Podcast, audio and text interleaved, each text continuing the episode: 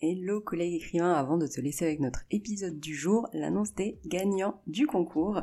On a Warhammer Lover qui a remporté euh, les formations de son choix, donc je t'invite à m'envoyer un mail à contact.j'écris-un-roman.eu pour euh, choisir eh les formations. Et euh, avec le tiré qui a remporté l'heure de coaching individuel. Merci encore aux personnes qui ont participé au concours et je te laisse avec notre épisode mini podcast pour te parler de quelque chose de très important pour moi, la liberté en fait que tu as, les libertés, les droits dont tu disposes en tant qu'auteur. Et le premier droit que tu as, c'est le droit d'écrire. Et oui, ça peut sembler bête, mais je te le donne si tu en as besoin. Tu as le droit d'écrire qui que tu sois, quel que soit ton niveau, tes études, etc. Tu as le droit.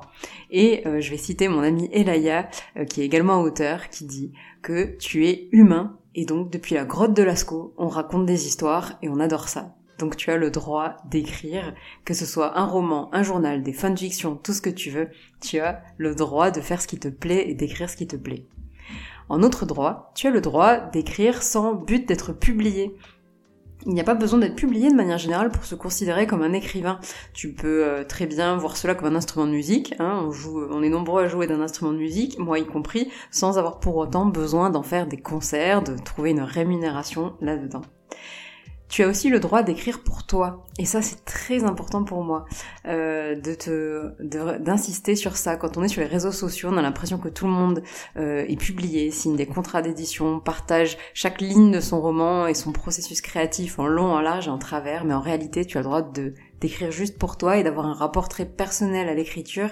Et j'ai envie de dire, c'est très sain comme rapport à l'écriture de s'en servir comme, eh bien, échappatoire tout simplement, mais en tout cas de d'avoir ce projet-là pour nous tu as le droit de ne pas avoir de style et d'être débutant aussi. Et ça, c'est pareil. Euh, on a un peu l'impression qu'on doit être des experts en tout aujourd'hui, mais non, on peut écrire en ayant un style en cours de travail, j'aime bien l'appeler comme ça.